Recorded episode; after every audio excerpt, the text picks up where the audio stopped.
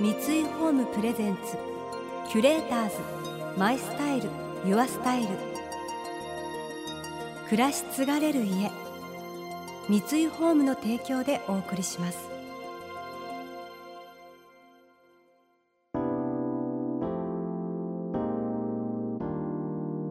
溢れる情報の中で確かな審美眼を持つキュレーターたちがランデブー。今日のキュレーターズは大久保佳代子です。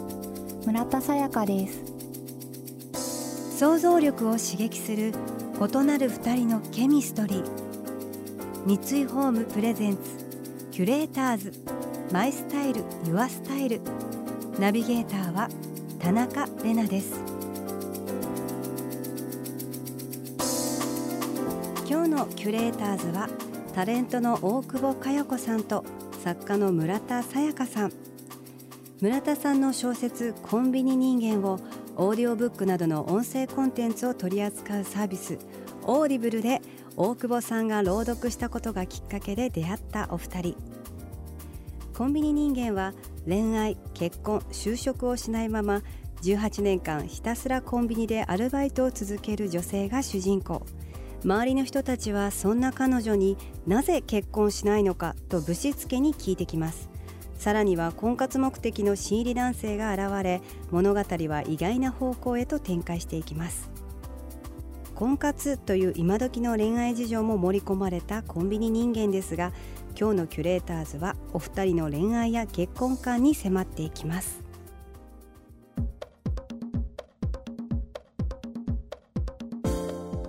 結婚って一時的なブームだったのかなと思う時があって。お見合い結婚があり恋愛結婚の時代があり。そうです、うん。なんか私の両親はお見合いなんですけれど、うんうんまあ、お見合いが普通の時代で,、で今恋愛結婚ブームがあって今はもう一回セルフお見合いとかというか まあ婚活サイトとかで条件を見てなんとなくブームがあって恋愛結婚はあんまり今ブームじゃないのかなって長い歴史を見たらそういう風に分けられる気もしなくもないですけどね。なんでだろう？なんかさ私がまだ年代なのかやっぱりあのすごいぐなんか奇跡的な出会いがあって一気に恋に落ちて、で障害が一個ぐらいありそれを乗り越えて 結婚するっていうのがやっぱり理想というかそういうものなんじゃないかって、まあ、ドラマの影響とか漫画、はい少女漫画のね。はいそういう世代が多分まあ恋愛今言うと恋愛結婚時代？そういや私も恋愛結婚世代だと思うんですけどでも若い人うんとか大学生の子とかと話すともう婚活を始めてますって子が学生さんとかにもいっぱいいてそれがやっぱり条件がすごく大事でうん。あとはまあ人間として信頼できるかとかでその恋愛の部分があんまり重要視されてないようない気がらないのか。いらないのかなって思う時条件が良くてそうすると確かに婚活サイトとか条件ってね明確に出してくれてるから。年収とかあと、まあ定時で帰れる人なのかとか、うん。あと変なマルチ商法とかにはまってないとかなんかそういう 条件でもそんなんさマルチ商法にはその時はまってなくてもはまる可能性があるような人間かどうかはやっぱりある程度時間かけて いかないと分からない気はするんだけどね。それだからなんでそんな若い世代が合理的あなね？そうですね。私の学生さんとかでコンビニ人間を読んでくれて古倉さんの気持ちが分かって自分は処女処女だけれど、うんそれがしんどい、早くそれうんうん。をそうじゃなくなりたいとか、世の中のこのね考えそうですね。うん。どうなんだろう。でも、うん、今ももちろん素敵な恋愛してる人はいっぱいいると思うんですけれど、うん。ね、うん。キュレーターズ。マイスタイル。ユアスタイル回のキュレーターズはタレントの大久保佳代子さんと作家の村田沙耶香さん。村田さんの恋愛結婚は一時期のブームだったっていう衝撃でしたね。お二人のちょっとユニークな恋バナ、えー、まだまだ続きます。恋愛でなければ味わえないそんな恋ならではの醍醐味も語っていただきます。恋愛は前田さん自体は恋愛したいとか恋愛欲ってあるんですか？まあ恋愛されてるのかもしれないし。あうんでもそうですね。恋愛。でも恋愛をするのは好きです。うん。なんか告白が好きで昔から。子供の頃から。告白が好き？あの告白私は男子とかともあまり喋れないようなうん。内気な思春期だったけれど、うん告白無罪と思っていて、うん。告白の時だけは待ち伏せしようが、うん。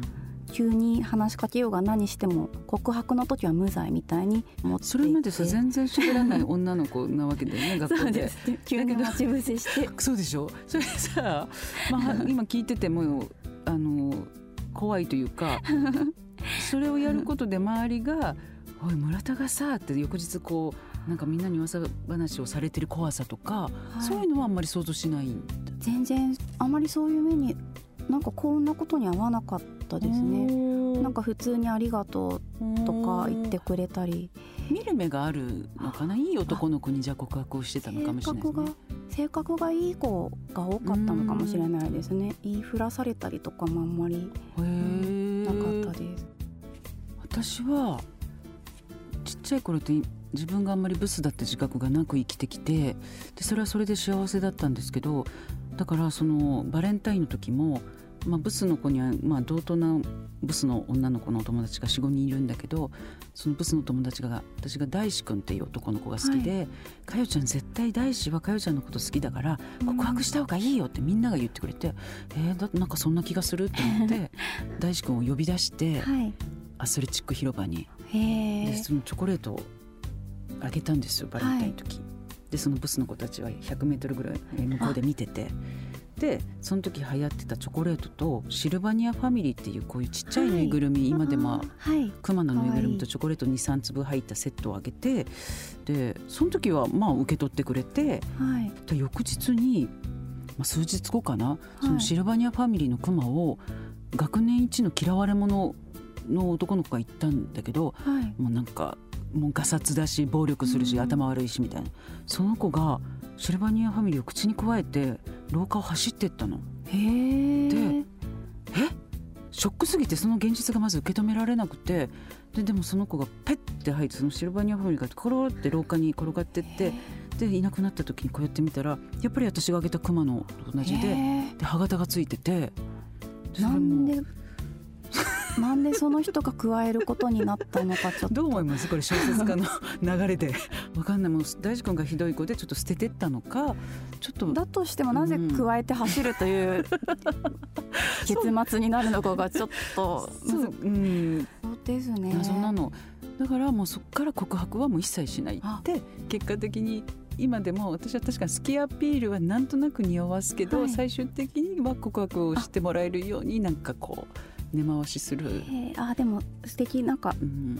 大人の女性の恋愛ってそういう感じ私はとにかくうん、告白も無罪。う告白は無罪だから とにかくする。うん。言ってすっきりなんかスカッとするかどうかっていうのを全部基準にしてておーすればスカッとするから、うん。で友達が恋愛片思いとかしてるととにかく告白すると楽しいよって告白されてるところが見れるし その男の子は相手の顔。も 告白されてるバージョンのその好きな男の子が見られるしうん。楽しいよってみんなで告白を進めて。うん。そんな余裕すごくふ あ小説家さんなだからかな。俯瞰でちょっとだって見てるそうあそうですね、まあ、告白あこんな風にかっこよく。うんちょっと冗談とか言って余裕がある感じで受け止めるんだ素敵だなとか。ちょっとでもあっていう顔とかを見逃さないわけでしょ？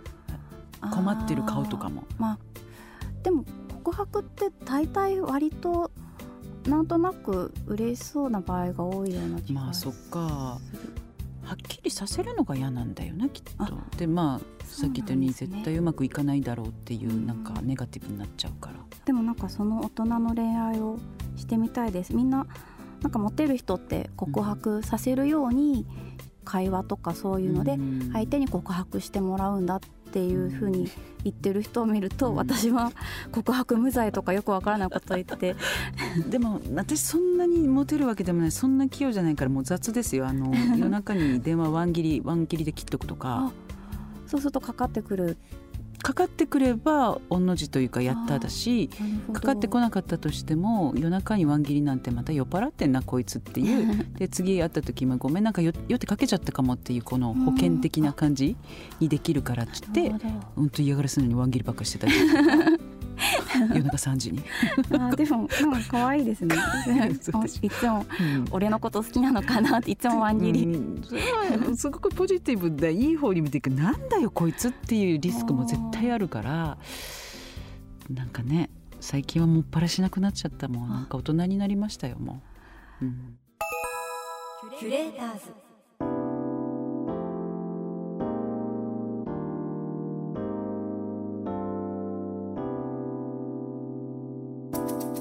田中れながナビゲートしてきました三井ホーム presents キュレーターズ my style your style。今回のキュレーターズはタレントの大久保佳代子さんと作家の村田沙耶香さんとのお話をお届けしました、えー、告白はですねする方される方 なんかドキドキするお話ですよね。混じりたいな2人の会話に。私告白は学生時代になんか同級生のこう勉強ができてバスケットのキャプテンででハンサムな男の子だけどちょっとこう不良グループにいるみたいなに告白したことがあるんですよ。